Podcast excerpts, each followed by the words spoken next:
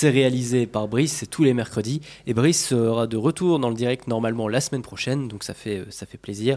En attendant, le monde est gris, euh, le monde est bleu. et sur Culture, le monde est pitoum. Je mets les pieds où je veux, Little John. Et c'est souvent dans la gueule.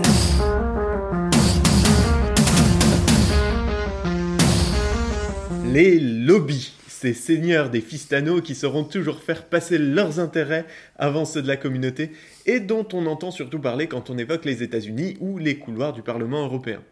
Mais il ne faut pas tolérer, hein. les lobbyistes ne s'arrêtent pas aux frontières françaises, contrairement aux nuages radioactifs. Et quoique pendant très longtemps on a préféré enfouir la tête dans le sable plutôt que de reconnaître leur existence, ça ne les a pas empêchés de faire leurs petites affaires et de se débrouiller pour faire valoir leurs intérêts, ou plutôt ceux des groupes qu'ils représentent, auprès des instances de pouvoir.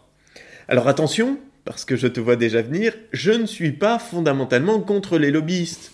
Bon, j'ai envie de les cramer, mais dans l'absolu, je veux dire, j'ai envie de brûler le concept, quoi, pas les gens qui font ça. Il y a des gens très bien qui font du lobbying, et pour des causes avec lesquelles je pourrais être d'accord même. Par exemple, la Quadrature du Net a fait énormément de lobbying contre la loi renseignement, et je suis en général assez d'accord avec leur position. Mais ça veut dire que dans les faits, on autorise des groupes à potentiellement influencer les législateurs, et le problème c'est pas tant qu'ils essaient de les influencer, mais le fait que c'est fait en dehors de tout cadre légal et de toute transparence. Alors certes, il semblerait que, au niveau du Parlement en tout cas, on n'en soit plus à filer des chèques et des valises de billets. Mais en dépit de blé, les députés se voient invités à des avant-premières au cinéma, par exemple, ou dans des loges luxueuses à l'occasion d'événements sportifs pour voir Yannick Noah marquer à 3 points contre le 15 de la Rose, ou quelque chose comme ça, hein, je sais pas, j'y connais rien en sport. Et quand on connaît le salaire d'un parlementaire, on dit qu'il a bien raison d'en profiter plutôt que de finir fauché. Mais n'en reste pas moins qu'aujourd'hui, une technique assez répandue est la proposition par les lobbyistes d'amendements clés en main pour des lois en cours de discussion. C'est-à-dire qu'un député va se voir proposer des textes de loi tout prêts, tout écrits par des groupes d'intérêt privés, pour qu'il puisse les faire passer pour le fruit de son propre travail, et ça ne choque pas grand monde en fait dans l'hémicycle. Pour bien que tu te représentes c'est un peu comme si Agendas acceptait tout à coup de remplacer sa glace par de la carte d'or sur les conseils de Ben Jerry's, juste pour économiser du temps à produire de nouveaux parfums en fait. Bon eh bien, on voit à peu près tous comment ça va finir. Hein. Il y aura plus beaucoup de Agendas devant Love Actually en pyjama lors des dépressions post-rupture, et on ira tous voir chez la concurrence, et Agendas se dira, mais un peu tard, qui se sont bien fait niquer. À titre d'exemple, durant l'examen du projet de loi santé, 28 sénateurs et 32 députés ont repris les amendements proposés par le lobby de l'eau minérale. Alors oui, c'est moins flippant que le lobby des armes à feu, hein, mais bon. Amendement concernant la sensibilisation des populations aux besoins de s'hydrater. Et tu comprendras bien que, étant donné qu'on n'est pas au Sahel quand même, il est difficile d'y voir une démarche complètement désintéressée et altruiste. Je vois bien, ça fait sourire. Mais là où c'est moins rigolo, c'est qu'une journaliste de Mediapart s'est penchée sur des pratiques beaucoup plus opaques et touchant à une instance bien plus sensible, le Conseil constitutionnel et notamment ses portes étroites. Alors non, Adrien, ne t'inquiète pas, je ne change pas d'un coup de sujet là comme ça pour évoquer tes penchants de sodomie gérontophile. Non, ce que tu me dis en off reste en off. Hein.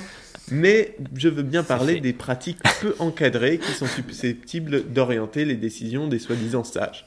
Pour rappel, sont quand même eux qui peuvent empêcher la promulgation d'une loi pour cause de non-constitutionnalité, voire même annuler une loi en vigueur, et ce depuis 2008 et la mise en place de la question prioritaire de constitutionnalité. Et ces portes, pas si étroites que ça, permettent à tout à chacun de glisser quelques remarques et suggestions aux sages avant leur décision. C'est comme ça que la Ligue des footballeurs professionnels a fait suggérer aux sages, par l'intermédiaire de juristes payés 20 000 euros la bafouille, que la taxe à 75% annoncée par Hollande n'était probablement pas constitutionnelle. Verdict, elle a été retoquée par le Conseil sans argument vraiment convaincant. Parce que le vrai problème, c'est que les textes que le Conseil doit étudier peuvent être très complexes et que le Conseil constitutionnel est en sous-effectif.